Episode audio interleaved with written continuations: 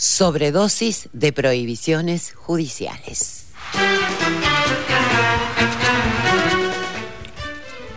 La expresión sobredosis viene a botonear, a denunciar, a sugerir, llámalo como quieras, que no me convencen mucho las prohibiciones judiciales. No me refiero a cualquier prohibición, hay una serie de prohibiciones, sanciones, condenas, que si me parece bien me refiero, claro, y, seguramente vos lo estabas intuyendo, a las prohibiciones que van, que van surgiendo respecto de eh, posibles candidaturas eh, en distintos distritos fundadas en supuestas inconstitucionalidades que se están poniendo de moda y que como es lógico cuando ocurren estas cosas se tornan contagiosas.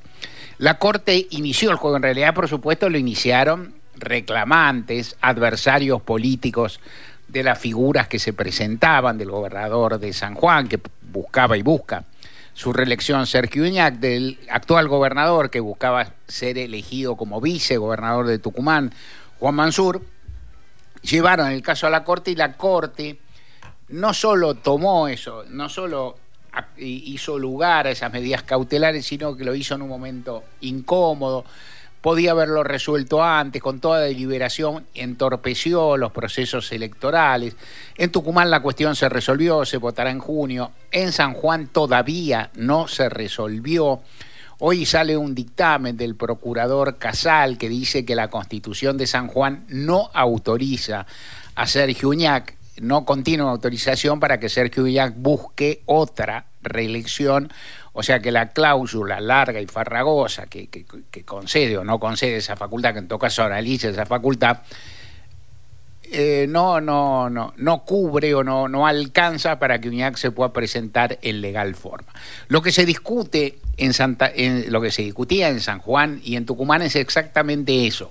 Si los intentos de reelección del, del del gobernador, eh, de, los, de, los, respectivos gobernadores, encuadran las constituciones de sus provincias.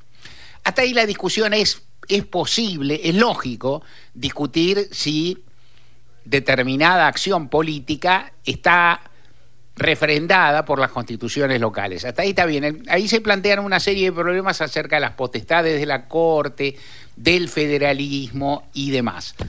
Eh, en estos días surge otra cuestión que se plantea en la provincia de Buenos Aires, un planteo que aparte atañe a todas las fuerzas políticas de la provincia de Buenos Aires, muy particularmente, por así decir, a Juntos por el Cambio y a Cambiemos, eh, perdón, Juntos por el Cambio y al frente de todos, porque hay quien plantea, bueno, los intendentes tienen derecho, a través de una ley, a una segunda reelección, a, hacer, a tres mandatos, y esto, hay quien dice, esto está mal, es inconstitucional, es una afrenta a la Constitución de la provincia de Buenos Aires, pero sobre todo a la Constitución Nacional, y ahí se arma un lío que ya te he venido hablando, sobre el cual no quiero repetirme demasiado, esto de decir, bueno, hay una obligación de que haya alternancia. No hay una obligación, lo digo corto, no hay una obligación republicana de que exista alternancia. Que hay obligación republicana es que haya mandatos por plazos determinados y elección de autoridades. Si alguien gana o alguien no gana, esto la Constitución no se mete y a mi gusto no se mete con razón. En estos días se está planteando, hoy está ocurriendo, una noticia que podía estimular a judicializadores, me salió bien porque lo dije corto, lo bien, de otro palo, que es eh, Juntos por el Cambio, en particular eh, Horacio Rodríguez Larreta, el jefe, de gobierno porteño, acaba de designar como precandidato pro a suceder, a sucederlo, por ende, a jefe de gobierno porteño, a Jorge Macri. Jorge Macri es actualmente intendente Vicente López en uso de licencia. Entonces, si alguno dijera, bueno, no es posible que alguien sea algún más allá de la cuestión geográfica de cuán cerca o cuán lejos está Vicente López, la capital federal, que está cerca, es otra jurisdicción, es otra competencia. Es decir, hay una separación, es otro planeta, está tan lejos como Bahía Blanca, a los fines de, digamos, de, la cuestión legal. Y entonces uno podría decir, bueno, Jorge Macri no debería ser candidato porque hay algo raro. Y en realidad hay algo chocante en términos conceptuales que que una persona pase de ser intendente de un de una localidad ubicada en la provincia de Buenos Aires a otra que pase en una localidad en la ciudad autónoma misma. Es raro, es chocante y todo eso. ¿Estaría yo a favor de que lo excluyeran a Jorge Macri? Sorprendentemente o no, si me escuchás un poco, yo no estaría.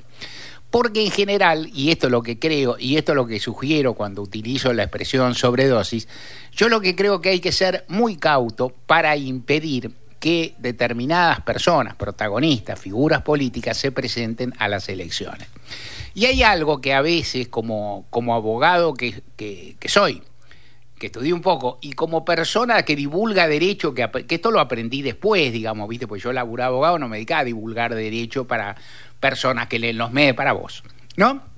No así esto. Entonces, con el tiempo, lo que uno aprendió y lo que uno, inclusive, no sé, llevaba a su lugar de trabajo, una lógica. Lo que llevaba a las mesas de examen, otra lógica. Acá lo trato de explicar para que lo entiendan personas del común, que son inteligentes, que son preparadas, pero que no tienen una formación, ni siquiera una proclividad muy grande o una voluntad muy grande de entender los laberintos del derecho. Y ahí te quiero explicar. Entonces hay algo que uno va viendo que es interesante, que es el derecho, cualquier régimen legal, establece qué pasa cuando hay dudas. O sea, cuando vos no, si, si yo me presento a ser presidente de Francia, tú dices, bueno, naciste en Francia, pasaste cuatro veces, no, sos argentino, no podés ser presidente de Francia. Si yo me presento ¿no? para ser gobernador de Santa Fe, entonces empiezas a mirar si viví en Santa Fe, hay que mirar, es otra cosa. Entonces, ¿cómo, cuáles son, ¿cuál es el, sistema de eh, lo que se llama este, presunciones en derecho que rige en general? El sistema de presunciones es en principio, las cosas están permitidas. Y las prohibidas hay que tarifarlas y probarlas bien. Este sistema que podría extenderse también al fútbol eh, es interesante y da un camino a los jueces. Si vos no sabés qué hacer, no prohíbas. Porque la finalidad de la norma no es prohibir, es permitir. Sobre todo en cuestiones referidas al voto. Esto no lo entienden ni los presidentes de mesa, ni muchos periodistas, ni tampoco algunos juristas. O sea, el presidente de mesa tiene que corroborar si una persona está en condiciones, pero no está puesto con la idea de impedir que la gente vote. Está puesto con la idea de promover que la gente vote cumpliendo ciertos recaudos, por ejemplo, una identificación personal. Pero a partir de ahí, su función es legitimar lo que se llama, o es darle visos de legalidad, es posibilitar lo que se llama, lo que en ese caso se llama derecho de sufragio activo, que es que las personas voten. La ley se inventó para que las personas voten. Los, los cuidados que se toman las mesas electorales son para lo mismo. Vos no sos, uno pensaría, digamos, en la famosa empleada de Gasalla, vos no estás ahí para entorpecerle, estás ahí para favorecerlo. si llega, no tiene documento, no puede votar, pero vos tendrías que ver, no suplir eso, que es el recaudo mínimo que te pide la ley, pero sí ver si se le puede decir algo, qué sé yo, si, en fin. Y en todo caso, el principio que tenés que tener en cuenta es permitirle el voto. Lo mismo ocurre con lo que se llama con la capacidad de ser elegido. La Constitución argentina y las leyes argentinas lo que desean es que la mayoría de las personas tengan derechos políticos muy amplios, sea el de votar, sea el de ser votado. Entonces, en caso de duda, hay que dejarlo, porque en el medio aparece algo que también es súper determinante, que es el voto. O sea, supongamos que... entonces, ¿qué digo yo de Jorge Macri? Es medio espantosa la situación. Pero, qué sé yo, él a, alguien le podrá plantear, él encontrará un inciso, cada uno discutirá y luego la gente verá. La gente sabe que es intendente Vicente López. Entonces, aquellos porteños que se ofendan mucho porque un Vicente López, o como se diga, ¿cómo se dirá? Lopezano. no sé, averigüemos. Bueno, eh, alguien, algún, algún oriundo de Vicente López, que hay que ver si Macri es oriundo de Vicente López para ir de otro lado. Pero, en cualquier caso, una persona que en este momento es intendente Vicente López y que francamente es chocante, bueno, que se presente. A los que no le gusta, que no lo voten. Por ese motivo, por todos los demás motivos que pueden tener para que no le guste Macri. Hubo otro ejemplo en la. Hay, hay que. Para. Aparte de esto, que es, que es conceptual y que es así. O sea, en general, la norma argentina establece sufragio universal obligatorio.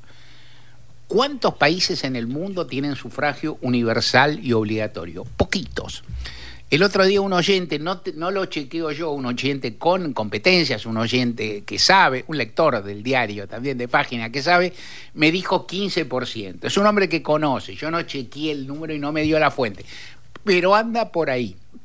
¿Cuántos países federales hay en el mundo? Comparado con la estamos hablando en proporción con los países que integran las Naciones Unidas, menos del 20%. O sea, países federales en los cuales haya sufragio obligatorio son pocos. Entonces la Argentina es peculiar en ese aspecto y eso también hay que mirarlo. Y la protección del sufragio universal es amplia. La idea del sufragio universal que es que voten todos, que voten todos. Es así, para eso se hace. Entonces, ¿es propende ampliarse? Claro que sí. Al principio eran los hombres, luego se pensó con toda lógica y toda justicia que, que, serían las mujeres, ahora se amplió potencialmente a menores de edad, personas ¿no? de 16 a 18 años si quieren hacerlo, si están en voluntad de hacerlo. Y es lógico que se amplíe. Y es lógico también que todas las personas que viven en la Argentina, a, las cuales el preámbulo, el, preámbulo, perdón, de la Constitución les otorga derechos amplísimos, como también existen en pocos derechos del mundo, en, poco, en pocos regímenes jurídicos del mundo, tenga derecho a ser elegido. Total, si la gente quiere los vota y si las quieren, y si la gente no quiere, no los vota, y es mejor, siempre hay que pensar que es mejor. Es mejor que alguien sea proscripto, sin, sin derecho, o que se presente un cachafaz que no está justo en regla, y bueno, y que pase por la prueba de fuego los votos. Y yo, y es lo mismo que con es lo mismo que ocurre, creo yo, ahí puede discutir, es lo mismo que ocurre con si va preso un inocente o si sale libre un culpable. Aunque sea costoso, socialmente es costoso todo. Pero es mejor que salga libre un culpable que que esté preso un inocente para nuestro régimen que preserva mucho la libertad y la presunción de inocencia. En la Argentina hubo un caso muy discutido que fue interesante, que fue el de Francisco de Narváez que ahí también me puso en la enojosa situación con, tantos grupos de amigos, gente con la que uno toma café, de defender, no de defender a de Narváez, que me caía pésimo, pero sí defender su derecho a ser elegido y votado. De Narváez terminó presentándose a diputado nacional. Para diputado es obvio que hay derecho, es decir, la Constitución establece, pero él aspiraba a ser candidato a gobernador y hasta presidente. Y a presidente la letra de la ley argentina le corta la chance, y si el rostro está mal, le corta las chances. Pero este aquí que las eh, normas de las convenciones internacionales a las que la Argentina adherido, las convenciones de Costa Rica, fallos de la Corte Internacional de Costa Rica, son muy amplios en este sentido, son muy amplias estas reglas, que dicen que a las personas no se las puede limitar por su nacionalidad de origen si viven en otro país. Entonces, ¿cómo, ¿cómo se concilia esto? No lo sé, no importa, es decir, no, no vamos a hacer acá un conversatorio de derecho, no es esto. Lo que quiero decir es que hay que ser cuidadoso y en general hay que tener criterios amplios. En esto eh, uno, uno pensaba, bueno, y entonces me decían, todo vos querés que... No, yo no quiero que Narváez sea presidente de Argentina. Yo lo que quiero es que, por ejemplo, cualquier persona que podría no ser de Narváez, que podría ser otro inmigrante, de otra posición política y de otra... Eh, eventualmente, si vive toda la vida acá, si hace negocios, si hereda bienes, si este, no vive acá, tiene su casa, su familia, su negocio, emplea gente, la, Argentina empareja a las personas que, que, vienen acá, no, no la, el, voy a decir, la condición de presidente, ponele la condición de presidente, hay que ser muy fino. La condición de gobernador un poquito menos y así. Entonces, ¿qué es lo que estoy diciendo? Que en esta lógica que se ha tornado ya enfermiza, en la cual la Corte asomó la nariz en San Juan y Tucumán. Rápidamente se le sumó Formosa. Ahora velozmente se le suman los intendentes de la provincia de Buenos Aires. La cantidad de intromisiones de la Corte al derecho de determinadas personas de presentarse, de determinados partidos políticos de elegir sus representantes y de última instancia de los argentinos decir, este no me gusta porque ya se presentó, porque la gente también dice, bueno, no lo quiero más a Mansur, se presentó 42 veces, me tiene podrido Uñac, soy más o menos peronista. Hay ley de lemas en San Juan, vota otro, vota a Gioja, no me cae.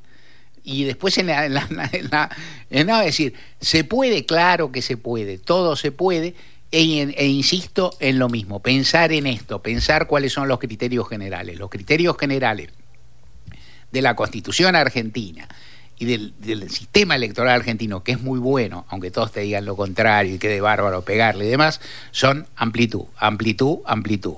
Y en caso de duda, amplitud. Y solo en caso de que sea flagrante la violación de la ley, prohibir.